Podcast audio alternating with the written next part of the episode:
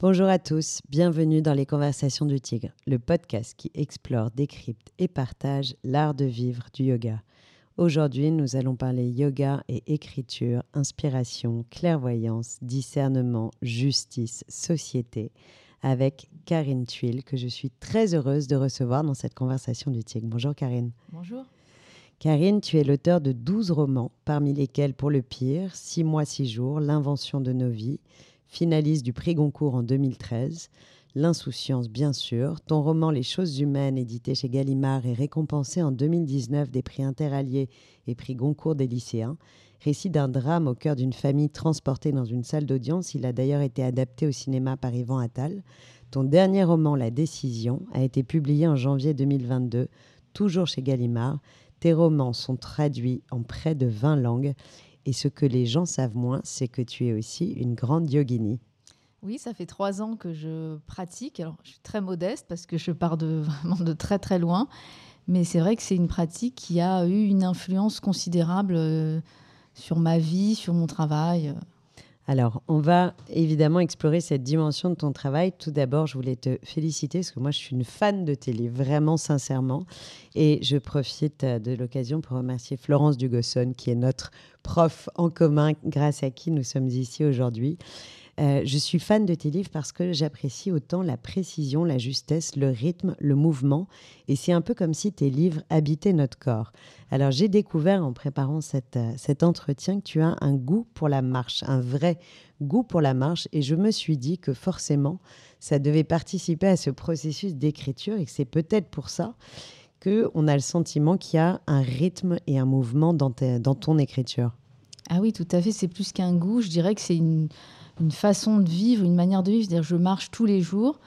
Euh, moi, je pense qu'il y a une, très grande, euh, un très grand lien entre euh, la marche et le rythme de la phrase. C'est-à-dire que quand on marche, tout se dénoue dans le travail et d'ailleurs même à titre personnel, dans la tête. Il y a quelque chose qui se déverrouille quand on marche.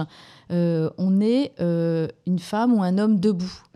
Euh, donc il y a ce rapport à l'intégrité, à la dignité. On avance, on va de l'avant, même quand on souffre, même quand on est confronté à des difficultés. Et, euh, donc voilà, quand je travaille le matin, quand je, parfois c'est difficile hein, parce qu'on est seul quand on écrit, et euh, parfois on a cette résistance très grande de l'écriture. Et puis marcher, ça me donne de, de l'élan. Donc tu marches seul et en silence. oui, j'écoute aussi de la musique. J'aime beaucoup écouter de la musique en marchant. Mais c'est vrai que marcher euh, euh, en pleine nature, euh, ça ouvre des perspectives immenses. Est-ce que, est que tu peux nous donner des souvenirs, peut-être un ou deux souvenirs de marche où il y a eu une forme d'épiphanie sur un roman, un personnage ou quelque chose qui s'est révélé Ah mais en fait, tous les jours. C'est-à-dire que tous les jours, je constate qu'en marchant, il y a quelque chose qui s'ouvre dans mon esprit. Et l'histoire, tes histoires se construisent au fil de ces marches. Tout d'un coup, il y a euh, des idées, des personnages qui s'affinent. Euh, euh, ça crée vraiment une ouverture et je n'ai ça avec aucun autre, aucune autre pratique, sauf le yoga. Justement, on, on y reviendra. Mais par exemple, j'ai essayé de courir. la course, au contraire, j'allais dire qu'elle retient un peu ma pensée. Elle m'empêche. Je suis tellement concentrée sur les sensations que je n'arrive pas à penser à autre chose. Alors que quand je marche, euh, c'est assez mystérieux d'ailleurs ces processus. Hein. Enfin, de très nombreux écrivains ont écrit euh, sur ce sujet, hein, Taureau, Tesson et tant d'autres. Et, c'est vrai que moi j'ai beaucoup de discussions avec des amis auteurs. Je suis très amie notamment avec une écrivaine qui s'appelle Véronique Olmy. Et elle, elle va marcher au bois et moi je vais marcher souvent au jardin des plantes que j'aime beaucoup. Et, on confronte l'évolution de nos, nos pratiques d'écriture après ça. Alors j'ai trouvé justement une citation de Henri David Thoreau euh, de son livre De la marche, euh, qu'il a écrit, euh, qu'on adore, qu'il a écrit en 1862. Et il dit À quoi bon emprunter sans cesse le même vieux sentier? Vous devez tracer des sentiers vers l'inconnu. Si je ne suis pas moi, qui le sera? La marche est une lecture du lieu qui prélude à la compréhension inépuisable de soi. Tout à fait, je partage totalement ce, ce, point de vue. Et puis, euh, il y a aussi ce rapport à la solitude. Moi, j'aime marcher seule. J'aime pas marcher en compagnie. Ah ouais, ça, je te rejoins. Moi, je déteste qu'on me parle quand je marche. D'ailleurs, dans mes retraites, je demande toujours à faire des marches en silence. Ah oui, je comprends. Je comprends ça tout à fait. Sinon, on est dans une pollution sonore, c'est invivable. Oui, et puis, et puis c'est ça, en fait. C'est très bien dit. C'est une, une compréhension de, de soi euh, et, l'écriture, c'est aussi ça, en fait. Moi, je crois qu'on écrit avant tout pour comprendre euh, des éléments, alors de soi-même ou de la société, qui nous paraissent incompréhensibles. Donc, ça peut être un récit sur une expérience euh, intime, traumatisante, et qu'on essaye d'appréhender ce, territoire de la douleur, ou ça peut être une tentative de compréhension du monde tel qu'il nous est proposé, avec sa complexité, les souffrances qu'il nous inflige. Euh, et, la marche, de par l'élan euh, euh, qu'elle implique, propose cette, cette, relecture.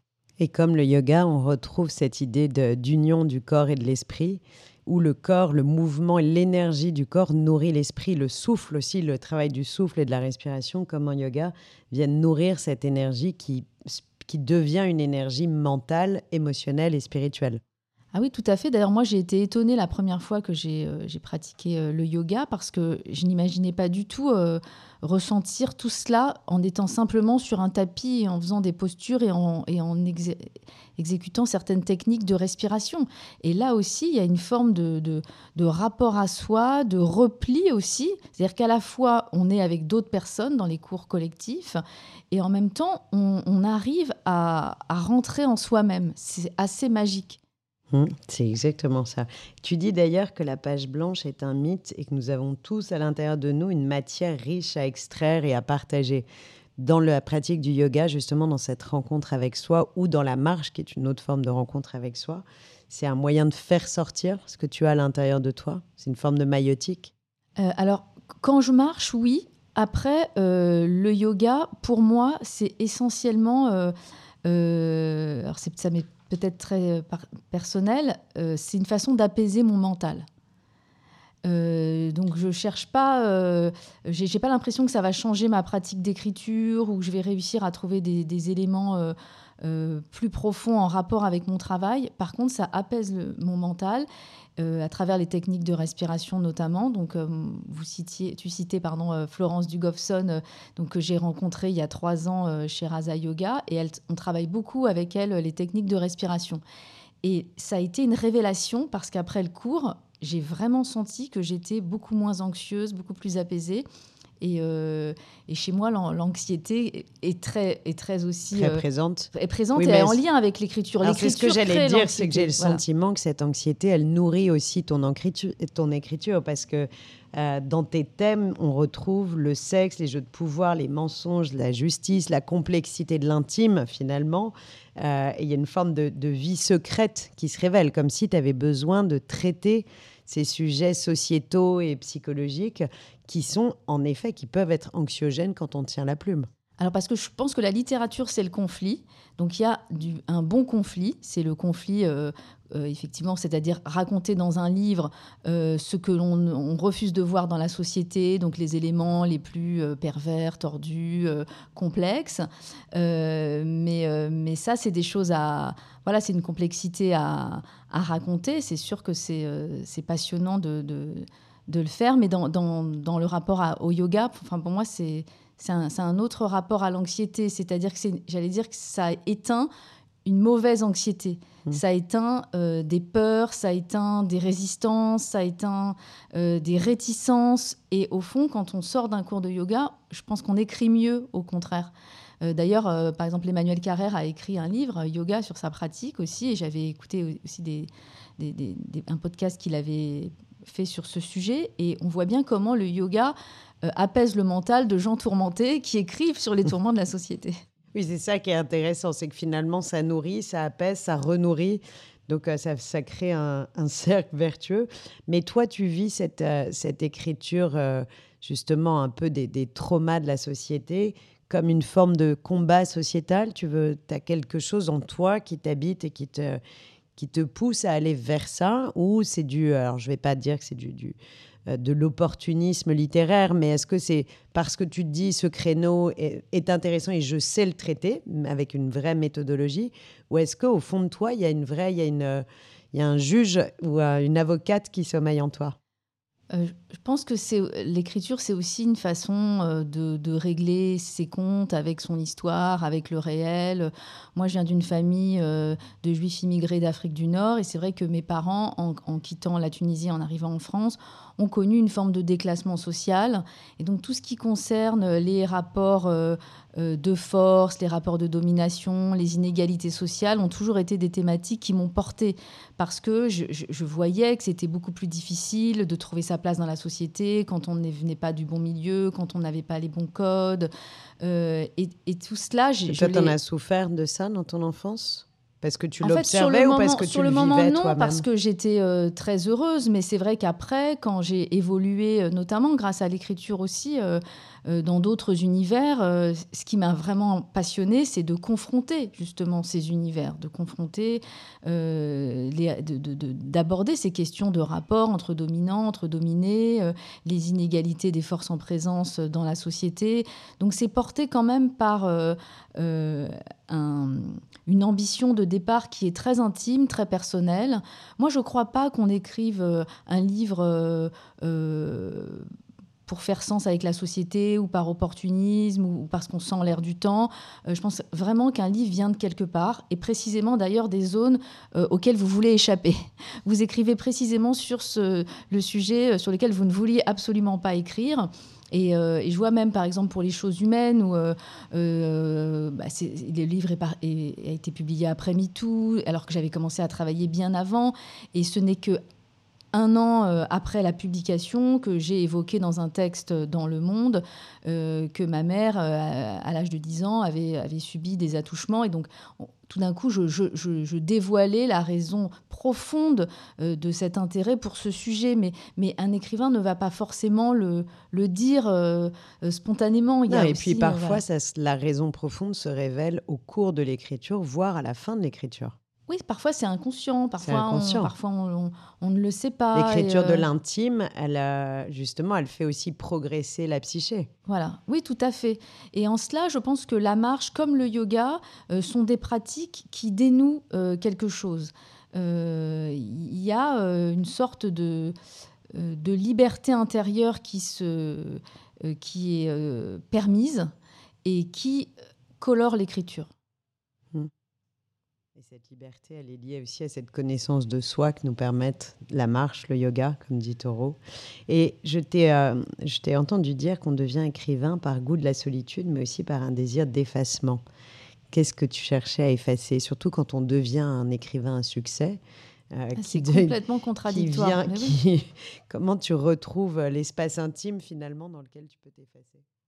Euh, ah, C'est compliqué. Alors c'est ce retour euh, justement à l'écriture, c'est-à-dire euh, euh, là, j'ai fait exception parce qu'on parle du yoga, mais sinon, quand je suis pas en période de promotion, je, m'exprime très peu dans les médias. J'essaye de retourner euh, à mon monde de solitude, de discrétion. J'aime beaucoup la réserve, j'ai le goût du secret et ça, ça m'aide justement à, conserver cette posture d'effacement qui est vraiment, alors là, j'en suis convaincue, très propre à chaque écrivain. On choisit pas ce métier par hasard, en fait. C'est vraiment, euh, moi, ça tient, ça vient de mon histoire parce que effectivement, déjà étant enfant, mes parents me disaient toujours. Euh, euh, on ne doit pas déranger, on doit être discret, on ne doit pas faire de vagues en fait. Et, parce qu'ils étaient immigrés. Parce qu'ils étaient immigrés, parce qu'il fallait devenir de parfaits français, très bien travailler à l'école. Et, et, donc cette tentative d'effacement, elle reste. Et après, j'ai fait des études de droit. Et je n'ai jamais passé euh, le barreau euh, pour être avocate, tant j'avais peur de prendre la parole en public. donc, Alors, quand je parlais de l'avocate qui sommeillait en toi, il y bah, avait... Évidemment, oui, oui, il y, a, il, y a, quelque chose de combatif euh, et d'engagé sans doute dans mon fort intérieur de par ma formation. Mais c'est quand même drôle qu'aujourd'hui, je, je, suis amenée, de par mon métier, à prendre souvent la parole, alors que j'ai choisi précisément ce métier pour ne pas avoir à prendre la parole en public. Oui, c'est vrai. Dans la décision, tu as subi des, pressions, des menaces par rapport à tes prises, de position pardon, ou des pressions politiques, parce que c'est quand même un livre très engagé, très d'actualité, euh, et où cette, cette juge, enfin, elle vit, elle vit cette, cette, déchirement terrible de prise de décision. Est-ce que, est-ce que tu as eu des pressions? Aucune. Alors c'est assez fabuleux de voir à quel point euh, euh, tout le monde facilite la vie des écrivains quand il s'agit de leur travail. Ça, je l'ai vraiment vu euh, à chacun de mes livres. Euh, par exemple, pour 12 France, ça se passait dans un centre de rétention administrative. À l'époque, euh, Nicolas Sarkozy, qui était ministre de l'Intérieur, m'avait accordé des autorisations. pour les choses humaines, j'ai beaucoup d'avocats, de, de, de cour d'assises qui ont accepté de me parler. Et là, pour la décision, j'ai quand même eu la confiance de cinq juges d'instruction du pôle antiterroriste et d'avocats de djihadistes, d'agents du renseignement. Et, en fait, euh, m'ont aidé euh, euh, à, construire en fait ce livre et, la question surtout de la véracité. Donc je crois que à partir du moment où un livre est fidèle au réel, vous ne subissez pas de pression parce que il y a une forme d'intégrité. Je, pense qu'ils ont perçu mon intégrité intellectuelle, que le, projet était sincère, le projet était, était d'être au plus près du réel de cette et le travail derrière. Voilà. Le fait que tu dises, c'est 1% de magie, 99% de travail. Ah oui, oui, bah c'est vrai. Il y a un travail. Euh, et d'ailleurs, pour en revenir au yoga, c'est l'école de la patience, le yoga. Moi, je me souviens quand j'ai commencé, euh, et j'étais pas du tout souple, et je me disais, j'y arriverai jamais. Et justement, Florence Dugofson, euh, ma professeure, m'avait dit, mais en fait, peu importe. Ton niveau. on n'est pas là pour se juger. D'ailleurs, on ne se regarde pas les, unes, les uns les autres ou les unes les autres. on c'est entre soi et soi. Et, et chacun euh, travaille avec son corps, avec ses capacités, euh, absolument pas dans, dans, un souci de performance. Oui, et, toi, tu as évidemment le, le, le, entre guillemets, le biais de l'écrivain qui est que tu écris pour produire quelque chose qui va rencontrer un succès. Enfin, il y a, la destination importe, alors qu'en yoga, on dit toujours que la destination ne compte pas, c'est le chemin. Alors c'est intéressant ce que tu dis parce que en réalité, ça ne devrait pas nous importer. C'est-à-dire que quand j'écris, moi je ne pense pas du tout à mon lecteur, je ne pense pas du tout euh, à mon public. Je cherche à écrire le livre le plus juste possible à mes yeux. Euh, et au fond, c'est cette idée de, performance. Moi, c'est une notion qui m'a toujours effrayée euh, dans la société contemporaine parce qu'elle n'est que le pendant de cette finalement de tous les ressorts du capitalisme comment être le meilleur, comment être euh, le plus rentable, euh, comment être le plus compétitif. Euh, et, je pense qu'on en souffre tous, en fait, de cette compétitivité et de cette quête de la réussite permanente. Parce que l'échec, je dis souvent que l'écriture, c'est l'apprentissage de l'échec, l'apprentissage quotidien de l'échec.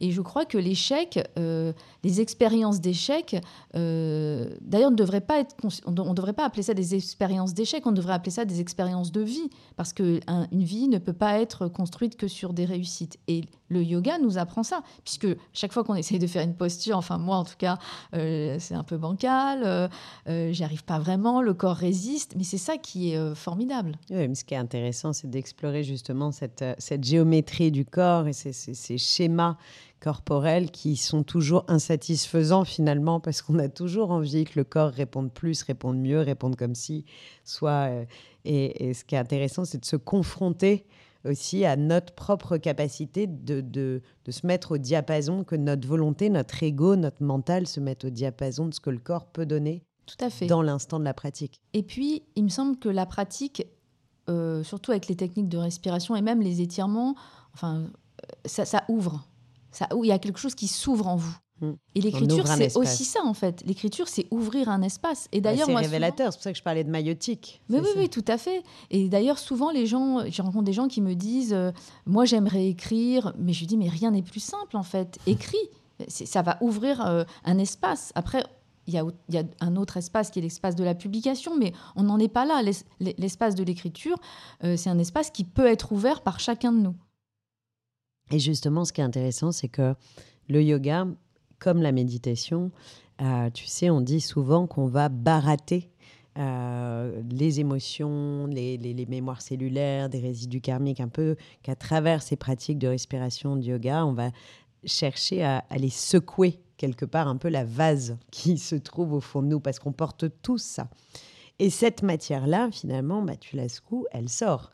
Et tu te retrouves avec ça un peu comme une patate chaude dans les mains en disant, oh là là, j'ai des émotions, des souvenirs, des choses qui ressortent. Et moi, j'ai toujours pensé que c'était une matière incroyable, justement, derrière pour créer. Et c'est pour ça qu'on dit que le yoga participe aussi de processus créatifs. C'est que bah, cette matière qui sort, après, tu en fais quelque chose. Et pourquoi pas euh, en faire quelque chose en écriture Oui, puis il y a ce rapport, euh, il y a ce rapport au corps, il y a ce rapport au mental qui est très effectivement très spécifique à cette pratique. Moi, je, je n'ai jamais pratiqué la méditation, donc euh, ça, je, euh, je, voilà, je ne sais pas, je suis jamais passée mais tu le fais peut-être en marchant. voilà. Oui, en marchant, c'est vrai que c'est une forme de, de, méditation. Sans être assis dans la posture caricaturale, mais tu médites sans le savoir. Ouais. Mais c'est sûr qu'il y a dans, ces, dans ces techniques quand même, enfin moi si je le, je le, ressens comme ça, un apaisement du mental qui, dans l'écriture, euh, est très agité. Euh, donc moi, une activité nourrit, nourrit l'autre. Alors tu parles d'apaisement du mental. Moi, dans les, dans les livres que j'ai lus de toi, ce qui m'a assez fasciné, c'est aussi ta capacité à explorer les méandres psychiques de tes personnages. Et, et, je trouve que dans les qualités que t'offre, je crois, le yoga, euh, on parle beaucoup de discernement, de clairvoyance, qu'on appelle bouddhi en sanskrit. Et cette fameuse, cette ouverture du fameux troisième œil, euh, notre sixième chakra, sur lequel on travaille beaucoup dans de nombreuses postures de yoga, respiration, etc. Est-ce que tu as le sentiment que, ça t'aide et que tu as une capacité de discernement que peu de personnes ont pour explorer des méandres euh, psychologiques, mmh. Alors ça, je sais pas, je saurais pas dire si c'est le yoga qui m'a euh, qui, qui, m'a donné cette, euh, cette faculté-là ou si euh, c'est quelque chose que j'ai toujours oui, c'est ton parcours, non, ça l'a sûrement nourri. Oui, j'ai toujours été très observatrice euh, par exemple, euh, je, plaisante des fois avec des amis dans, une assemblée. Moi, je vais remarquer des choses et, après, j'en parle et ils me disent Mais j'ai pas du tout remarqué cette personne, j'ai pas du tout remarqué ce couple. Et, moi, je vais remarquer ça.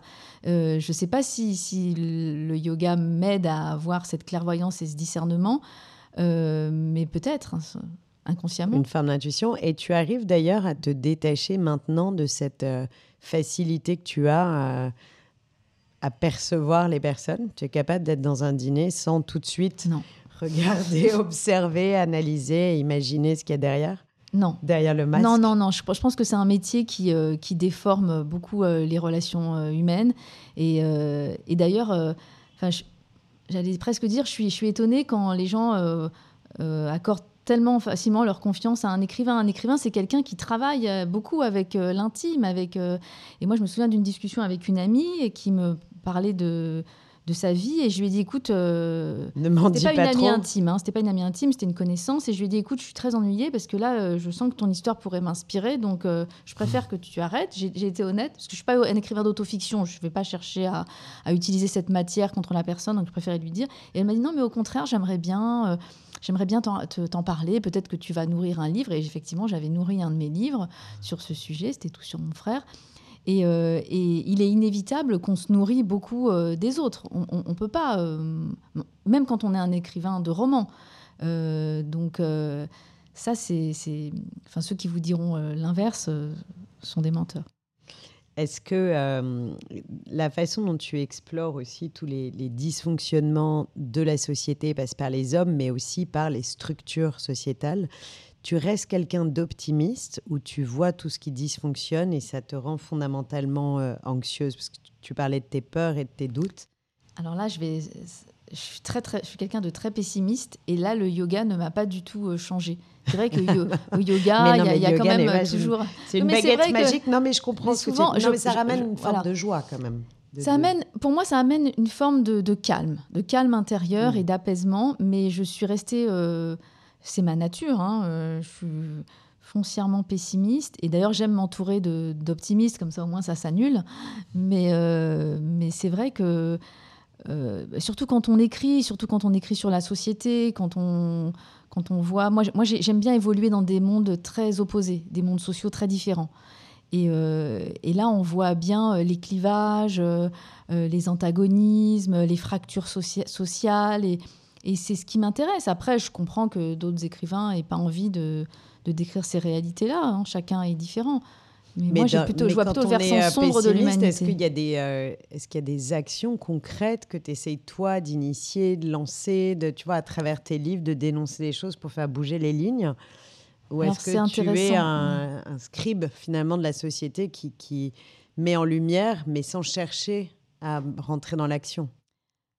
Alors j'espère que les livres permettent de changer quand même certains éléments de la société. Et je pense par exemple aux, choses humaines. À l'époque, Gisèle Halimi, en 78, avait dit qu'elle espérait euh, que le, procès du, viol allait changer les codes culturels sur ces sujets. J'ai cette, euh, c'est vrai, cette ambition que, les livres, que la littérature permettent d'engager euh, des débats, des, discussions dans la société et donc permettent de faire évoluer la société, les rapports humains. oui, mais je, je, connais aussi les limites de la portée de la littérature dans la société contemporaine. Les gens lisent de moins en moins, donc on essaye de changer les choses, mais je, suis réaliste réaliste. et pas utopiste. Oui, mais tu parles des choses humaines. Alors, j'invite tous ceux qui nous écoutent et qui ne l'auraient pas lu à le lire d'urgence. Euh, mais c'est si bien écrit que finalement, tu as envie que le coupable s'en sorte.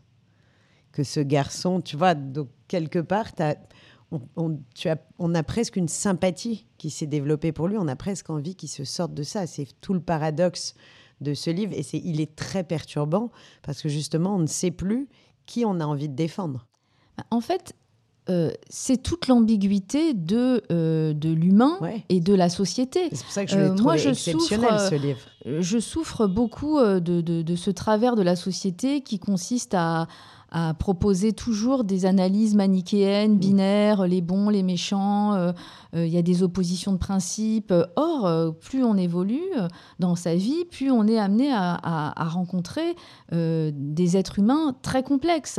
Et je pense qu'un romancier doit aussi décrire cette complexité, même si elle est dérangeante, même si elle met mal à l'aise.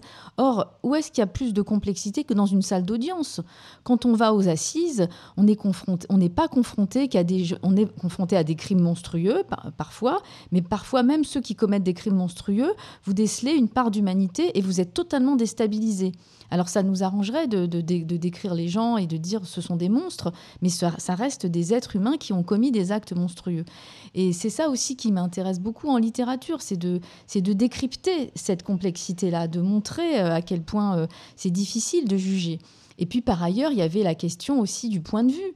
Euh, quand vous êtes une mère ou un père, si euh, c'est votre enfant qui est violé ou si c'est votre enfant qui est accusé de viol, vous n'avez pas du tout la même posture. C'est évident. Et moi, je l'avais vu même euh, en pratique, en discutant avec des, avec des amis qui avaient vécu de part et d'autre ces situations. Et, c'est ça qui est, passionnant, y compris d'ailleurs pour ce livre, j'avais eu le concours des lycéens, donc j'avais rencontré beaucoup de jeunes. Et les jeunes avaient des positions sur ces sujets qui étaient euh, qui étaient parfois tranchées.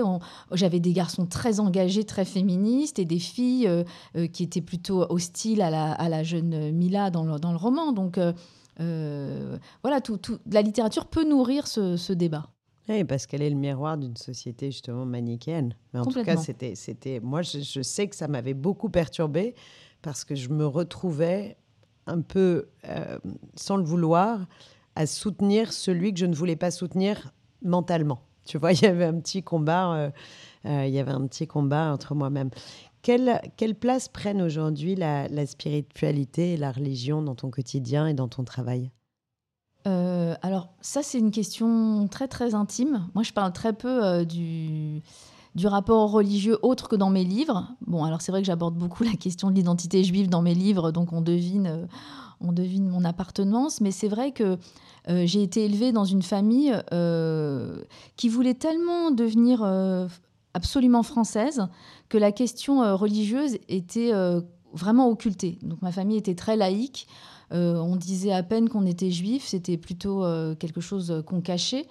Et c'est plus tard en fait que j'ai découvert que j'ai découvert le judaïsme à travers son versant culturel, intellectuel, euh, et je persiste à penser que c'est que c'est quelque chose euh, qui est qui est, qui est, très secret en fait. Euh, Bien sûr. enfin, après, on a tous des conceptions différentes. Il y a des gens qui adorent parler de spiritualité, de leur rapport à Dieu, de la religion. De...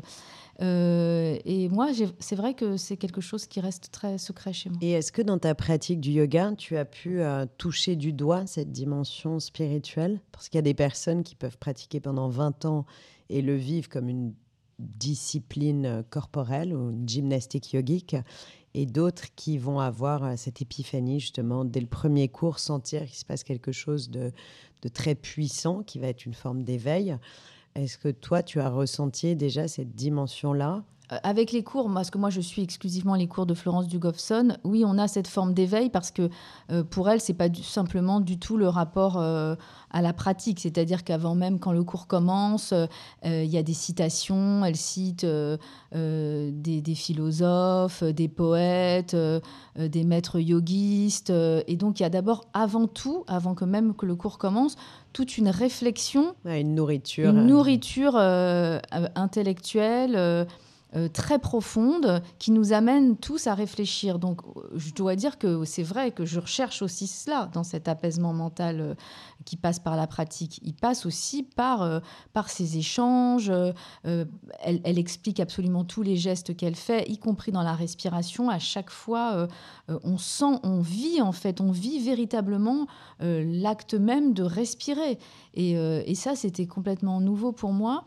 Et j'ai expérimenté d'ailleurs après d'autres formes de yoga avec d'autres professeurs et je n'ai pas retrouvé, euh, je n'ai pas retrouvé cela. Donc je pense que chacun euh, doit, chacun, celui qui veut pratiquer le yoga doit trouver la bonne personne pour lui qui correspond à ses attentes. Et moi, c'est vrai que je recherche. J'ai fait des pratiques de yoga comme l'ashtanga où c'était exclusivement des postures, euh, enfin avec des profs qui proposaient uniquement des postures et et euh, je, n'étais pas, euh, je n'étais pas à l'aise en fait. Donc là, pour ceux qui ne connaissent pas Florence, c'est du hatha yoga euh, qu'on appelle le yoga des éléments qui est basé vraiment sur une exploration des éléments présents en nous. on dit toujours en Ayurveda qu'on porte en nous un mini cosmos puisque nous avons les mêmes éléments que l'univers qui nous entoure en nous. Et, son travail est effectivement passionnant parce qu'il y a toutes ces dimensions à la fois organique, émotionnel, psychique, ah, énergétique, euh, respiratoire, spirituel. Ah on sort vraiment. Et je comprends, mais c'est pour ça que ça m'a interpellée. On sort différente, on sort euh, euh, apaisée, transformée. Est-ce qu'il y a des, découvertes que tu as faites? Tu parles d'avoir appris à respirer. Est-ce qu'il y a des découvertes que tu as faites sur toi, sur ton corps, à travers des, ces cours de yoga? Ah, mais tout le temps. C'est-à-dire, ça fait trois ans que je prends des cours une à deux fois par semaine. Euh, et j'apprends, chaque cours est différent. Chaque cours est euh, mais complètement différent du précédent.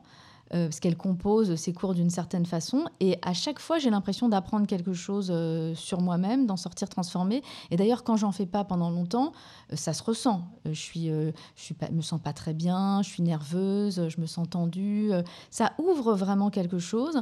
Et je pense que c'est, pour moi, c'est spécifique à cette pratique parce que, par exemple, moi, j'ai essayé, j'ai des amis qui adorent le yin yoga, d'autres le kundalini, l'iyengar. J'ai essayé ces autres pratiques.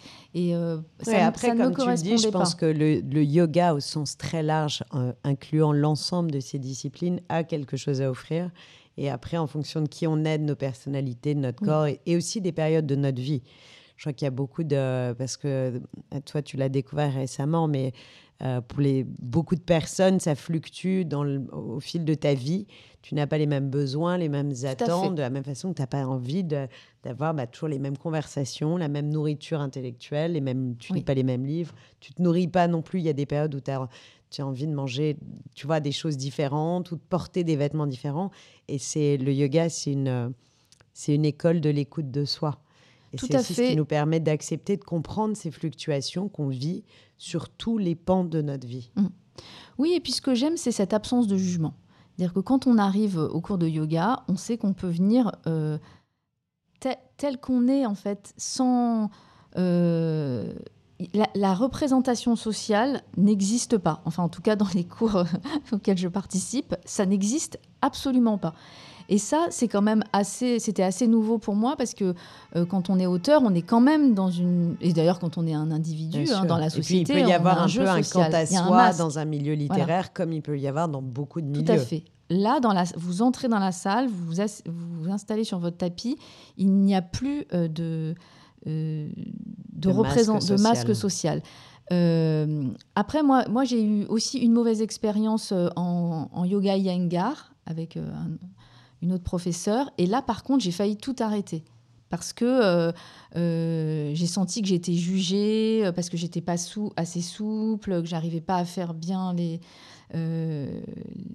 les, postures. Et, et, là, j'ai vu les limites, c'est-à-dire que j'ai compris qu'en fait, le yoga, ça peut être euh, totalement bénéfique et vous transformez si vous trouvez le bon professeur. Mais si vous, vous rencontrez quelqu'un qui euh, ne perçoit pas euh, votre personnalité profonde, ça peut aussi vous Mais blesser. tu sais, en fait. Il y, a beaucoup de- il y a beaucoup de, de grands enseignants et de, de maîtres yogis qui disent que la- ce- ce- c'est comme se confronter à une blessure. On doit tous se faire mal à un moment ou à un autre. Sur notre chemin du yoga, moi je pratique depuis 25 ans, et, et à un moment on se fait mal. Et de la même façon, à un moment, on se prend un mur avec une déception parce qu'une discipline, un prof, quelque chose, on va se dire, mais je déteste ça. Et c'est très bien, en fait, de l'avoir vécu. Et j'ai envie de te dire, tu as presque de la chance de l'avoir déjà vécu Ah oui, parce que ça, c'est fait. Ça fait partie du chemin et c'est très bien. Et justement, de te, de te faire comprendre que c'est pas une raison pour renoncer et qu'il y a quelque chose qui est un cadeau qui s'offre à toi et qu'il ne faut pas passer à côté finalement pour des mauvaises raisons, des raisons de de- d'ego blessé ou de...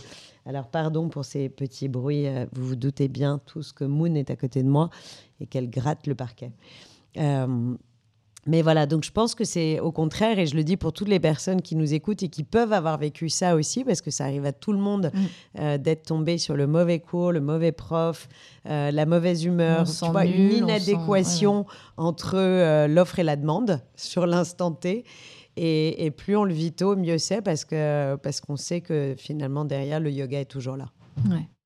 Ah non, c'est vrai que c'est. euh, Après, vraiment, je pense qu'il faut expérimenter. Il faut pas hésiter à aller à différents cours euh, Mm. pour voir ce qui nous correspond le mieux, en fait. Alors, tu parlais de, de ton pessimisme tout à l'heure. En janvier 2023, tu vas publier ton veux. premier recueil de poèmes, Kaddish pour un amour, aux éditions Gallimard. Pourquoi tu as basculé dans, le, dans la poésie? Est-ce que le- la décision, c'était une vague tellement puissante dans ta vie d'écrivain que finalement, tu pouvais pas enchaîner sur un autre roman derrière Ou euh, il y avait Alors, une forme de peur C'est de- intéressant ce que tu dis parce que je pense que c'est euh, dans la continuité de tout ce qu'on vient de dire, c'est-à-dire que le poème, euh, euh, il n'y a pas d'enjeu en fait quand tu écris un poème. Surtout, il n'y a pas d'enjeu euh, quand tu publies un roman, euh, même si tu l'écris sans penser à ton lecteur. Euh, tu sais très bien qu'il y a un enjeu. Il y a un enjeu. euh, Est-ce qu'il va y avoir quand même après des lecteurs Surtout quand vous avez du succès, il y a une attente et on vous le fait sentir euh, qu'il y a une attente. Donc il y a des, il y a des enjeux différents. Là, dans le recueil de poèmes, dans le poème, il n'y a pas d'enjeu. Il y a très peu de lecteurs de poèmes. et c'est la confrontation, en fait. Il y a plus de bienveillance, je pense, dans le, le jugement de la poésie, non? Je sais pas, je, te le dirai, mais en tout cas, ce qui est sûr, c'est dans le rapport à l'écriture, euh, il y a que le mot, il y a rien d'autre. C'est le, rapport à, il y a une sorte de, de, de- de- retour à l'essentiel, à la pureté, à la sobriété du, mot. Et là, on en revient au yoga, en fait. Là aussi, c'est un retour euh, à la sobriété, à ce que l'humain a de, plus pur, c'est-à-dire son être euh, sans les atours euh, euh, et l'apparat, en fait. Et, euh, et ce recueil, euh, j'avais envie. en fait, j'avais commencé par la poésie à l'âge de 19 ans, avant même d'écrire des romans. Et j'avais ce titre Kaddish pour un amour déjà il y a très longtemps.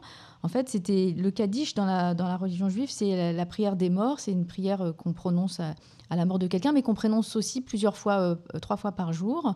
Euh, et c'est la sanctification du nom de Dieu. C'est pas du tout une, pri- une prière euh, pessimiste ou sombre, pas du tout. Au contraire, c'est plutôt une, prière qui glorifie. Et, en fait, j'ai pensé qu'il y avait beaucoup de- il y a énormément de prières dans le judaïsme, mais il n'y a pas de prière pour la fin d'un amour. Et pour donc implorer le retour de l'être aimé. Et donc j'ai pensé écrire ce Kaddish pour l'amour. Donc une femme euh, qui vient de se séparer de l'homme qu'elle aime euh, euh, écrit des poèmes euh, pour à la fois revenir sur leur, leur histoire d'amour avorté et pour prier pour son retour. C'est merveilleux. Voilà. Est-ce que tu penses que la poésie peut changer le monde?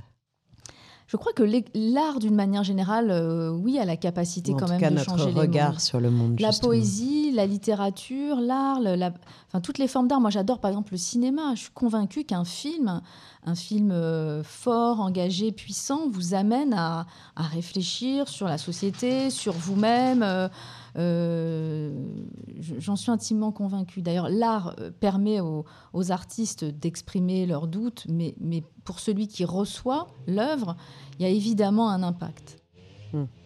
Et toi, tu, derrière ce projet-là, y a, on a des, tu as déjà une, une piste de comment tu aimerais continuer à changer le monde ou en tout cas ouvrir le regard des gens? Alors moi, je, modestement, je ne cherche pas à changer quelque chose ou, euh, euh, en fait, de manière assez euh, euh, j'allais dire égoïste, mais en fait, c'est parce que c'est ma vie. J'aime écrire, j'aime être seule, j'aime euh, j'aime raconter des histoires, j'aime décrire des mondes. Si euh, ces livres trouvent un écho, tant mieux. Mais, mais si ce n'est pas le cas, tant pis. De toute façon, dans une carrière, on ne peut pas à chaque fois faire l'unanimité ou plaire. Parfois, il faut prendre le risque de déplaire aussi. Et, et pour en venir au yoga, c'est peut-être ça aussi que nous apprend le yoga. Quand on fait mm. une posture et qu'on tombe, on n'arrive pas à faire cette posture, on se sent un peu nul. Mais en fait, euh, euh, non. Tu sais, j'allais, j'allais te dire, ta dernière phrase m'inspirait ça, c'est que euh, en yoga, on cherche la stabilité et le confort, stira sukha masana. Et c'est être capable finalement dans sa vie de trouver la stabilité dans l'instabilité et le confort dans l'inconfort. Mais c'est exactement ça en fait, l'écriture aussi en réalité. Euh, on se sent instable, on se sent perturbé par différents éléments et euh, on essaye euh, avec cet acte d'écrire, de trouver une cohérence, de, dessiner une géographie intime, de retrouver effectivement une forme de stabilité. Ça apaise, ça, à la fois ça attise des conflits d'écrire et en même temps ça apaise quelque chose. Donc il y a un lien évident pour moi entre aujourd'hui entre yoga et écriture. Dernière question que je pose à tous mes invités des conversations du Tigre. On a vécu euh, deux années où, on a observé une désorientation majeure chez les gens. Les gens ne savaient plus où ils pouvaient aller, quand, comment. Euh, on a cassé nos repères spatio-temporels finalement et ça a créé beaucoup d'anxiété, euh, encore plus maintenant avec tout ce que la scène internationale nous offre comme réjouissance. Et j'ai envie de te demander, comme un, comme un chacun, quel serait ton conseil à toi pour faire face à ce moment de, de, désorientation majeure que vivent, que vivent les hommes et les femmes autour de nous? Ben, Moi, je pense qu'il faut déjà trouver en soi justement une solution ou un, qui nous permette d'affronter ça. Euh, malheureusement, il me, semble, il me semble, mais après, moi, je suis quelqu'un de très solitaire. Je pense qu'on attend trop des autres on les juge, euh, on dit qu'ils se sont mal comportés. Mais déjà, il faut commencer par se changer soi-même, en fait, par essayer de travailler euh, sur soi et trouver des éléments voilà, qui nous permettent d'affronter. Euh, d'affronter cela. Alors ça peut être par la lecture, par l'écriture, par le sport, par l'engagement associatif. Il y a différentes formes et ça c'est à chacun après de, de trouver de trouver cela. Enfin, moi j'ai l'écriture, c'est venu très tôt, dès l'enfance en fait. Et le yoga, c'est venu très tard. Alors même, c'est un élément que je voudrais rappeler, que j'avais une très grande réticence. C'est-à-dire que moi, c'est, il y a trois ans, c'est une de mes amies les plus proches qui m'a dit de m'inscrire au yoga. Elle en faisait depuis des années. Et à chaque fois qu'elle m'en parlait, euh, je me disais, euh, c'est pas pour moi en fait. Je ne sais pas pourquoi tu insistes, ce n'est pas pour moi. Jusqu'au jour où euh, j'y suis allée et en fait, ça a été une révélation. Donc, il y a un moment dans nos vies où il y a voilà, il y a comme un ressort euh, qui, qui se débloque et puis vous êtes amené à trouver euh, ce qui euh, vous correspond, mais, mais c'est quelque chose de très personnel. Merci infiniment. C'était le meilleur témoignage que je pouvais accueillir. Tu es mon cadeau du jour. Merci beaucoup, Karine. Merci de ta sincérité, de ta spontanéité. Surtout, merci d'avoir participé à cette conversation du Tigre. Merci à vous tous qui nous suivez avec beaucoup de fidélité. Je vous rappelle, comme toujours, n'hésitez pas à partager, liker, mettre des étoiles, euh, tout ce qu'il faut faire et dire. Et je vous retrouve très bientôt pour une nouvelle conversation du Tigre. Et surtout, prenez soin de vous. Namasté. Merci, namasté.